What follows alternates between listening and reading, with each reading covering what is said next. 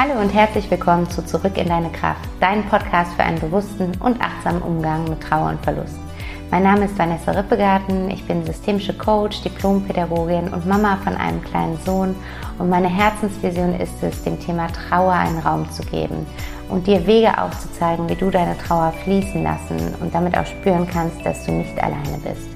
Ich selbst habe 2015 meinen lieben Papa verloren und bin seitdem durch eine intensive und auch echt schmerzhafte Zeit gegangen, die mich aber im Endeffekt immer näher mit mir selbst verbunden hat. Ich möchte dich gerne an meiner Reise teilhaben lassen und dich durch meine Erfahrungen und Wege aus der Trauer heraus inspirieren und unterstützen, damit du auch wieder mehr Lebendigkeit, Leichtigkeit und Kraft in deinem Leben spüren kannst. Denn das ist möglich. Du musst nicht alleine dadurch, Lass uns den Weg einfach gemeinsam gehen. Hallo, schön, dass du wieder da bist und heute wieder eingeschaltet hast zu einer neuen Folge. Und heute in dieser Folge geht es um das Thema Loslassen. Das ist ein großes Thema, was, was sehr häufig in Bezug auf die Trauer genannt wird, in Verbindung mit der Trauer genannt wird. Du musst loslassen, es ist Zeit loszulassen. Ich höre das so oft von meinen Coaching-Klienten, dass sie es in irgendwelchen Ratgebern gelesen haben oder den Rat bekommen haben von Freunden, vom Umfeld, teilweise von Therapeuten. Und ich bin der Meinung, dass es nicht darum geht, dass wir loslassen, dass wir den Menschen loslassen. Von daher geht es in der heutigen Folge darum, warum du deine geliebte verstorbene Person nicht loslassen musst. Und ich habe es gerade schon gesagt, ich ähm, habe das Gefühl, dass Trauernde oft mit so einer extremen Erwartungshaltung konfrontiert werden, wenn der Todesfall eine Zeit lang zurückliegt, wenn das erste Jahr vergangen ist oder das zweite Jahr vergangen ist oder das dritte Jahr vergangen ist dass dann das Umfeld ähm, sich Sorgen darum macht, dass die trauernde Person nicht mehr zurück ins Leben findet und ähm, glaubt, dass der Weg, wie die Person wieder zurück ins Leben finden könnte, der ist, die verstorbene Person loszulassen. Und ähm, deswegen ist es auch tatsächlich von unserem Umfeld immer ein, ein ganz gut gemeinter Ratschlag. Also da hat keiner einen äh, bösen Hintergedanken dabei, wenn eben du vielleicht auch in dem einen oder anderen Gespräch schon die Empfehlung bekommen hast, denkst du nicht, es ist langsam Zeit loszulassen. Lass ihn oder sie gehen. Und du musst nach vorne blicken. Und all diese äh, Floskeln und Dinge, die ihr wahrscheinlich kennt oder die ihr auch schon in dem einen oder anderen Zusammenhang gehört habt. Und ich höre dann aber oft in meiner Arbeit, Vanessa, ich will nicht loslassen. Ich, ich kann nicht loslassen. Ich habe eine Blockade da. Ich möchte nicht loslassen. Und je häufiger ich diese Gespräche führe und je mehr ich mit, mich mit diesem Thema des Loslassens beschäftige, desto mehr denke ich, du brauchst auch gar nicht loslassen. Vielleicht ist das gerade ein ganz falscher Anspruch an dich, deine geliebte verstorbene Person loszulassen. Was bedeutet loslassen überhaupt? Und ich glaube, ähm, das ist ein Knackpunkt, an dem wir uns mal ein bisschen aufhalten dürfen oder an dem du, auf dem du mal ein bisschen rumdenken darfst, jeder für sich, weil wir alle nutzen irgendwie dieselben Worte und doch gibt es kein einziges Mal auf dieser Welt dieselbe Bedeutung dieses Wortes, weil jeder eine Prise Individualität da reinbringt, jeder das eine Prise anders definiert, anders versteht. Und deswegen ist die Frage, wie, was verstehst du unter Loslassen? Was bedeutet Loslassen für dich? Und ich habe in meiner Arbeit oft erlebt, dass Loslassen, der Begriff des Loslassens, äh, häufig gleichgesetzt wird mit Verlieren. Also oft ist da eine äh, starke Verbindung zwischen der Begrifflichkeit des Loslassens und der Begrifflichkeit des Verlierens. Oder vielmehr ist das Verlieren häufig die Schlussfolgerung auf das Loslassen. Also viele schlussfolgern daraus, dass wenn sie etwas loslassen, sie das dann auch verlieren. Also du kannst das ja auch mal, um da ähm, die Emotionen rauszunehmen, für dich einfach mal in einen ganz anderen Kontext setzen und dann für dich mal überlegen, was das in einem anderen Kontext, äh, welche Bedeutung dieses, dieser Begriff für dich in einem anderen Kontext hat. Wenn ich dir zum Beispiel sage, lass deinen Job los, lass deinen Partner oder deine Partnerin los, lass deine Finanzen los, lass die Kontrolle los, lass deinen Wohnort los.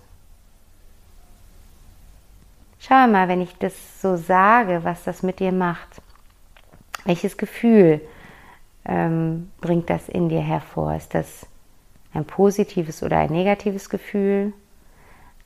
Ein vertrauensvolles oder ein angstmachendes Gefühl? Und daran kannst du ganz gut erkennen, was Loslassen für dich für eine, welche Schlussfolgerung du aus dem Loslassen ziehst. Und schau einmal jetzt hin. Ist deine Schlussfolgerung des Loslassens vielleicht auch die, dass du das dann verlierst? Wenn ich sage, lass deinen Job los, hast du dann das Gefühl, etwas zu verlieren? Wenn ich sage, lass deinen Partner, deine Partnerin los, deinen Wohnort los, deine Finanzen los, kommt dann in dir ein Gefühl von Verlust hoch, kommt dann das Gefühl hoch, dass du etwas verlieren könntest. Und wenn das so ist, dann ist vielleicht die Begrifflichkeit des Loslassens für dich so negativ besetzt, dass sie gar nichts anderes kann, als eine Blockade in dir auslösen, wenn du den Ratschlag bekommst, lass deine geliebte verstorbene Person los weil das für dich gleichbedeutend ist mit, ich verliere sie, ich verliere sie für immer. Und ähm, jeder Trauernde kennt es, glaube ich, diese Angst davor, ähm, das, das Bild von der Person nicht mehr mental vor sich sehen zu können und die Stimme nicht mehr erinnern zu können und ja, diese Angst davor, diese Verbindung, die wir noch haben über unsere Erinnerung an den geliebten verstorbenen Menschen, dass wir diese Angst davor haben, die mit der Zeit zu verlieren. Und ähm, wenn du, wenn, wenn du das für dich gleichsetzt mit Loslassen, dann ist es irgendwo ganz natürlich und klar, dass du nicht loslassen möchtest. Ich glaube aber, dass mit dem Loslassen, was wir oft als Rat bekommen von ähm, unserem Umfeld, aber auch in Ratgebern zum Thema Trauer, dass damit gar nicht unbedingt gemeint ist, dass du den Menschen loslassen musst. Oder zumindest ist das auf jeden Fall, wenn ich mit meinen Klienten arbeite, nie mein Rat. Ich, ich glaube, es ist nicht, ähm, es ist, ist nicht wichtig für die, für die Verarbeitung der Trauer, den Menschen loszulassen, sondern ich glaube, es ist vielmehr, dass ähm, mit diesem Loslassen gemeint ist, dass wir die Tatsache, dass der Mensch nun verstorben ist, dass wir die akzeptieren. Und ähm, dass wir unser dadurch entstandenes neues Leben akzeptieren, weil natürlich hat sich unser Leben dann, wenn ein, ein wichtiger Mensch ähm, aus unserem Leben geschieden ist, natürlich verändert sich damit auch unser Leben und wir haben ein neues Leben, eine neue Art von Leben, in der eben eine Person, die vorher eine der Hauptrollen gespielt hat, nun nicht mehr mitspielt. Und ähm, ich, für mich geht es bei dem Thema Loslassen darum, dass du mit der Zeit die, die, die neue Lebenssituation lernst zu akzeptieren und anzunehmen und dass du das als deine neue Realität erkennst. Und mm, in dem Moment, wo wir das machen, wo wir den, den Tod des Menschen akzeptieren als unsere neue erlebbare Realität, wenden wir unseren Blick von der Vergangenheitsorientierung zur Zukunftsorientierung. Also gerade am Anfang in der Trauer sind wir so sehr in der Vergangenheit. Wir versuchen in diesem Leben stehen zu bleiben, in dem unser geliebter verstorbener Mensch noch, noch da war. Und wir erinnern uns, wir, wir durchleben in Gedanken oder auch in Erzählungen immer wieder die Vergangenheit, die Momente, die wir mit ihm oder ihr erlebt haben. Und das ist auch super wichtig und super schön. Und das darfst du auch ein Leben lang machen. Natürlich darfst du dich immer wieder in bestimmten Momenten an deinen geliebten Menschen erinnern und mit anderen zusammen dich erinnern und gemeinsam da in Erinnerungen schwelgen. Aber irgendwann im Laufe der Trauer wird es, wird es, ähm, wie soll ich sagen, nicht besser. Es ist eher heilsamer, wenn du dich dann quasi drehst und den Blick, wenn du dir vorstellst, du bist auf so einem, so einem langen Weg der Trauer und am Anfang gehst du quasi, drehst du dich quasi immer um und schaust auf den Weg, den du zurückgelegt hast. Und wenn du dann dich irgendwann drehst und nach vorne blickst und nicht mehr zurückgehst, sondern in die Zukunft blickst und auch in die Zukunft gehst, in eine Zukunft ohne diesen Menschen. In Form von, ohne ihn, in Form von, dass er, dass er physisch gegenwärtig ist. Das heißt, das, was wir loslassen dürfen, ist nicht den Menschen, sondern was wir loslassen dürfen, ist die Hoffnung, dass dieser Mensch wiederkommt. Vielleicht kennst du das auch, diese, dieses Gefühl von, das ist alles nur ein schlechter Traum, das darf alles nicht wahr sein. Vor allen Dingen ist das häufig der Fall in Situationen, wo ähm, wo ich sag mal, also in, in krassen Situationen wie Unfällen, Flugzeugabstürzen oder ähnliches, wo einfach die Leiche nicht gefunden wurde, also wo man keine ähm, Leiche gesehen hat. Manchmal ist es auch so, wenn du ähm, quasi eine Beerdigung hattest und, und hinter einem Sarg oder einer Urne hergegangen bist, aber ähm, die Person nicht nochmal aufgebahrt wurde oder du nicht nochmal hingegangen bist, um dich zu verabschieden, denn wenn man es nicht einmal mit seinen eigenen Augen gesehen hat, dass das Leben aus diesem Körper gewichen ist, dann fällt es uns manchmal schwer, das wirklich als Realität anzunehmen und wirklich zu glauben, dass das jetzt so ist. Und dann ist es ein, eine Zeit lang ein etwas leichterer Gedanke, diesen ganz kleinen Funken in uns zu haben, der noch nicht überzeugt davon ist, dass das die wirkliche neue Wahrheit ist. Und ich glaube, das ist es, was du loslassen darfst. Du darfst loslassen diese Hoffnung daran, dass die Person noch einmal physisch zurückkommt. Und wie kannst du das im Endeffekt tun? Da hat jeder seinen ganz individuellen, persönlichen Weg, den er gehen kann. Ich glaube, dass alles gut ist, was dir hilft, den Verlust als Realität zu akzeptieren. Also sei es, dass du ähm, Vielleicht gehst du gerne zum Friedhof, dass du regelmäßig zum Friedhof gehst und das quasi dadurch mehr und mehr in dein Leben holst. Es gibt ein Grab, ein Grab, wo dein geliebter Mensch beerdigt ist. Das heißt, er ist tot.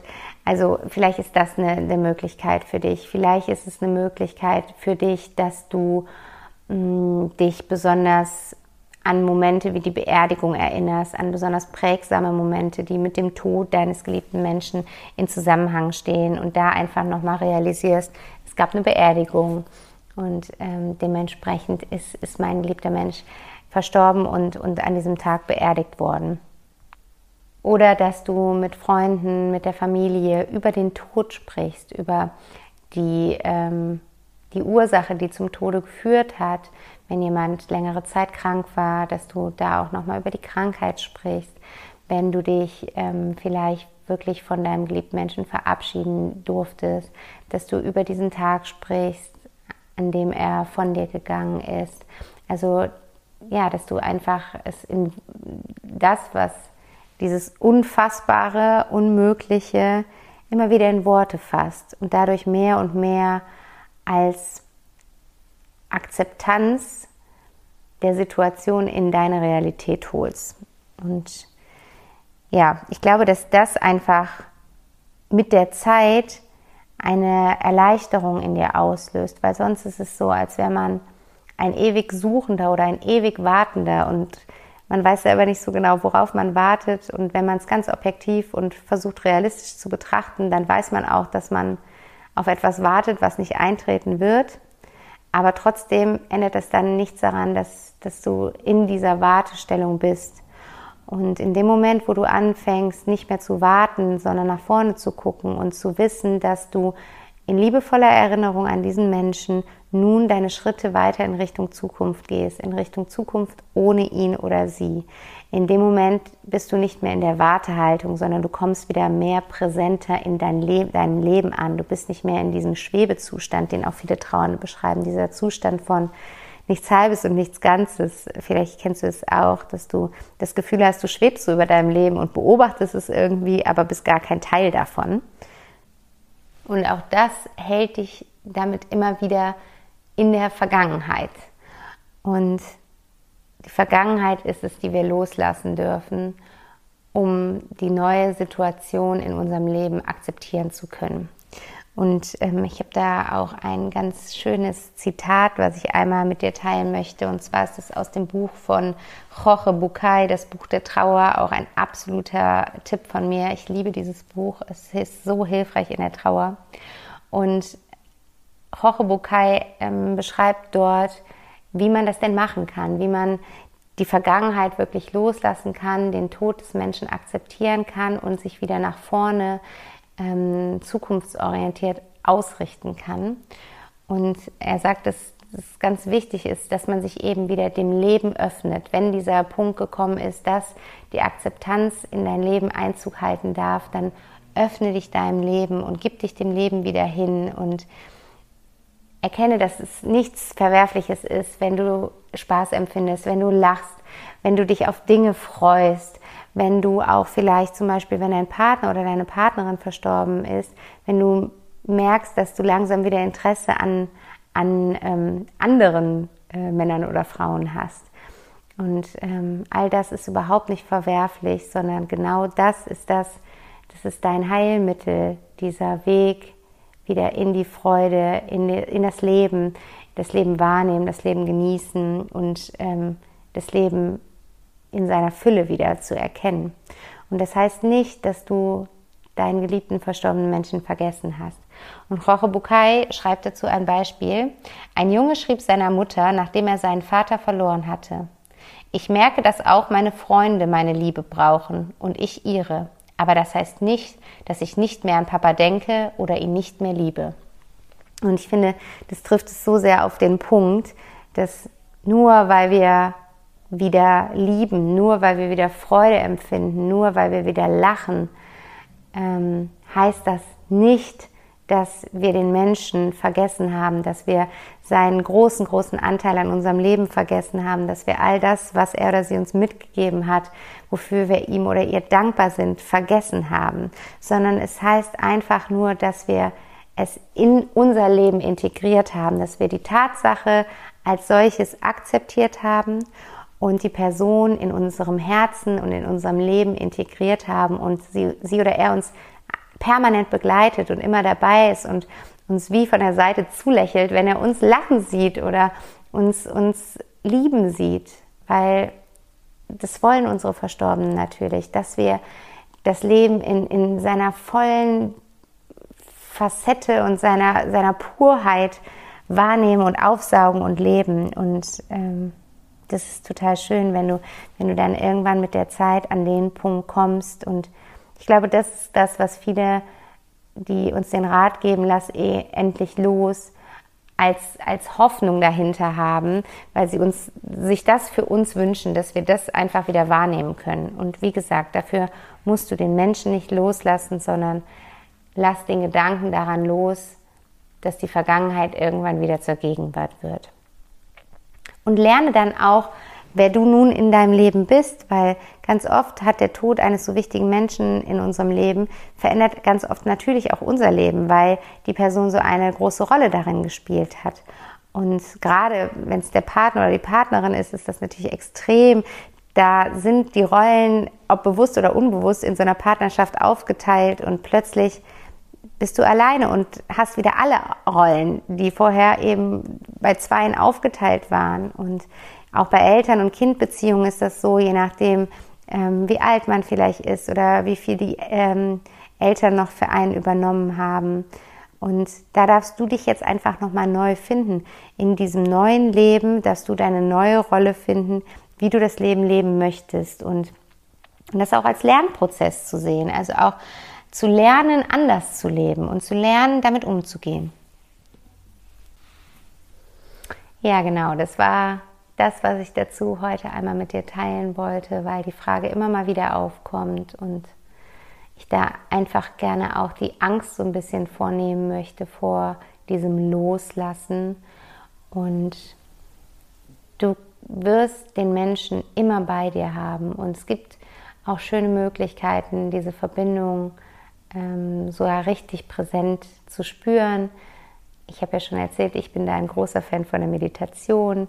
Wir haben diese Woche mit dem Meditations-Mentoring begonnen und da werden wir auch diese Verbindung wieder aufbauen. Vielmehr aufbauen braucht man sie eigentlich nicht, weil sie ist immer da, aber wir werden so, ähm, ja, so eine Klarheit in uns erzeugen, dass wir die Verbindung wieder spüren können. Und von daher sei dir sicher, dass die nicht abreißen kann und auch nicht abreißen wird und ähm, du damit diesen Menschen niemals verlieren wirst.